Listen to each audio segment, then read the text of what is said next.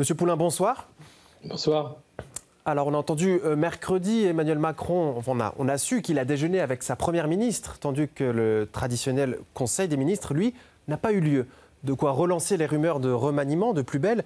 Alors, pour quelle raison le président serait-il tenté de renouveler une partie de son gouvernement?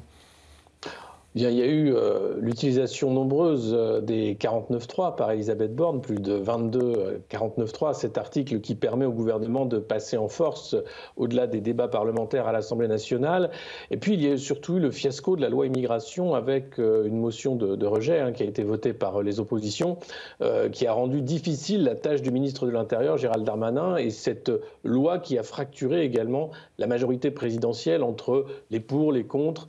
Euh, et qui a fragilisé aussi euh, certains ministres. Alors, Emmanuel Macron voit bien qu'il a du mal à, renouveler euh, la confiance qu'il a vis-à-vis des Français. Sa cote de popularité reste toujours autour des 30%, hein, ce qui est très loin d'autres présidents. Et en ce début d'année 2024, on peut penser que dans son esprit, l'idée de renouveler le gouvernement serait un peu comme une pensée magique et de dire qu'avec une nouvelle équipe, eh bien, un nouvel élan peut-être dans les sondages pourrait arriver.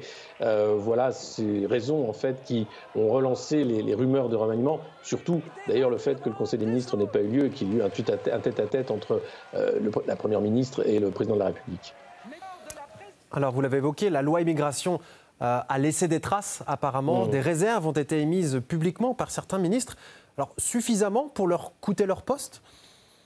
Ah ça je ne sais pas, mais clairement certains ministres ont été rappelés à l'ordre, euh, notamment les ministres qui venaient de, la gauche, hein, comme Clément Beaune, et cinq autres ministres qui avaient mis d'ailleurs leur démission dans la balance. Un ministre a démissionné, le ministre de la Santé, Aurélien Rousseau, lui a choisi de quitter le gouvernement, donc ça a été quand même un, un moment important, clé, euh, cette loi immigration, et donc peut-être que les ministres qui avaient euh, mis leur démission en jeu vont être remerciés euh, dans ce nouveau gouvernement. Et peut-être que ce nouvel gouvernement va faire entrer euh, des opposants, notamment venus des républicains qui ont voté la loi immigration et qui se verraient bien créer une majorité de coalition avec ce qu'il reste de la Macronie aujourd'hui. Alors, malgré tout, la plupart de ces ministres frondeurs, entre guillemets, vous avez évoqué l'exemple de Clément Beaune, alors ils se sont exprimés euh, dans les médias ces derniers jours, mettant en avant leur volonté de retourner au charbon. Pour eux, ils sont pas, euh, dans leur tête, ils ne sont pas prêts à quitter ce gouvernement. Bah, clairement pas, puisque le seul à avoir démissionné l'a réellement fait. Hein. C'était Aurélien Rousseau, ministre de la Santé. Les autres ont menacé de démissionner, ils ne l'ont pas fait. Puis ensuite, ils ont expliqué à longueur de tribune et d'interview que cette loi immigration était finalement euh, une loi qui euh, correspondait à tous les critères humanistes qu'ils défendaient, etc., etc. Et donc, euh, on peut croire que certains souhaitent pérenniser leur, leur participation à ce gouvernement et voient aussi une seconde chance ou peut-être l'idée d'exister parce qu'il faut savoir que euh, certains ministres euh, visent désormais et dès à présent euh, des villes parce que des municipales, les élections municipales hein, pour élire les, maires de grandes villes vont arriver prochainement en France. Et Clément Beaune, par exemple, a fait savoir hein, très, très rapidement l'an dernier qu'il était il pensait à la mairie de Paris, par exemple. d'autres ministres pensent à la mairie de Nantes ou à, à d'autres mairies où il pourrait être parachuté euh, pour euh, continuer en politique autrement, puisqu'Emmanuel Macron euh, va renouveler le gouvernement, certes, et puis en 2024, il ne pourra pas se représenter. Et, une élection municipale, ça permet bah, d'avoir un ancrage dans un territoire. Donc ce n'est pas pour rien que certains ministres ont pris la parole, c'est aussi pour exister médiatiquement et préparer peut-être leur sortie de cette façon-là. Reste à savoir ce qui sera la, la décision d'Emmanuel Macron. C'est à lui de voir s'il change de Premier ministre, tout simplement, et quel ministre reste et quel ministre parte. Donc des arrière-pensées politiciennes à court et moyen terme pour certains euh, de ces ministres actuels.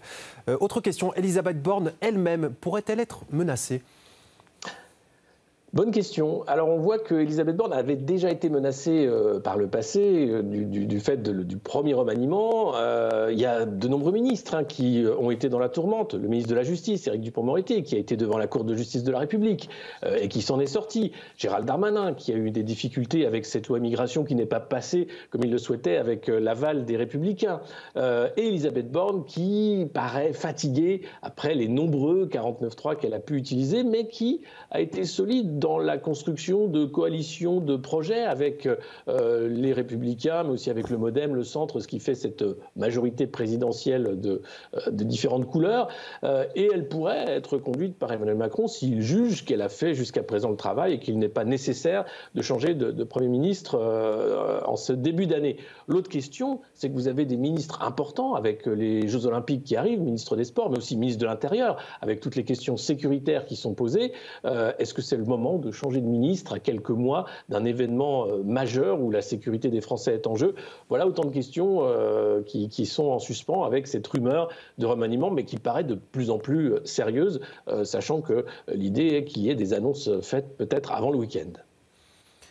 Alors, vous avez évoqué il y a quelques minutes la possibilité d'une possible coalition avec les Républicains, de venir piocher dans cette euh, aile droite euh, du, euh, de l'hémicycle. Mais Emmanuel Macron peut-il se permettre de perdre l'aile gauche de son gouvernement sans mettre en péril le fameux en même temps présidentiel? Il a déjà mis en péril ce en même temps avec cette loi immigration qui n'est clairement pas une loi du en même temps. et la démission d'Aurélien Rousseau n'y est pas pour rien. Pour ce qui concerne l'aile gauche, euh, elle est quasiment inexistante, ou du moins elle est largement atrophiée. Euh, depuis euh, son premier quinquennat et avec le second, le virage à droite d'Emmanuel Macron n'est plus approuvé et il l'a largement fait. Maintenant, ce qu'il n'a pas fait, c'est tendre la main bien au-delà euh, à ce qu'il reste des républicains, même s'il avait fait rentrer euh, dès son premier quinquennat quelqu'un comme Bruno Le Maire, ministre des Finances, quelqu'un comme Gérald Darmanin, qui viennent hein, du camp des républicains. il y en a d'autres, plus radicaux, comme Éric Ciotti, qui se verraient bien aussi dans ce gouvernement pour montrer ce que peuvent faire les républicains dans une coalition de, projets. Et puis il y a Jordan Bardella du Rassemblement national qui lui a carrément dit qu'il était prêt en cas de dissolution et de réélection d'être carrément Premier ministre de cohabitation d'Emmanuel Macron. Là encore une annonce très politicienne pour montrer que le Rassemblement national était prêt à devenir un parti de gouvernement, ce qui n'était pas le cas il y a quelques années de ça. Alors oui, dissolution n'y est pas encore. Alors cependant, euh, un remaniement permettra-t-il, euh, permettrait-il d'offrir une nouvelle virginité à ce gouvernement ou bien son image est-elle durablement dégradée, entachée?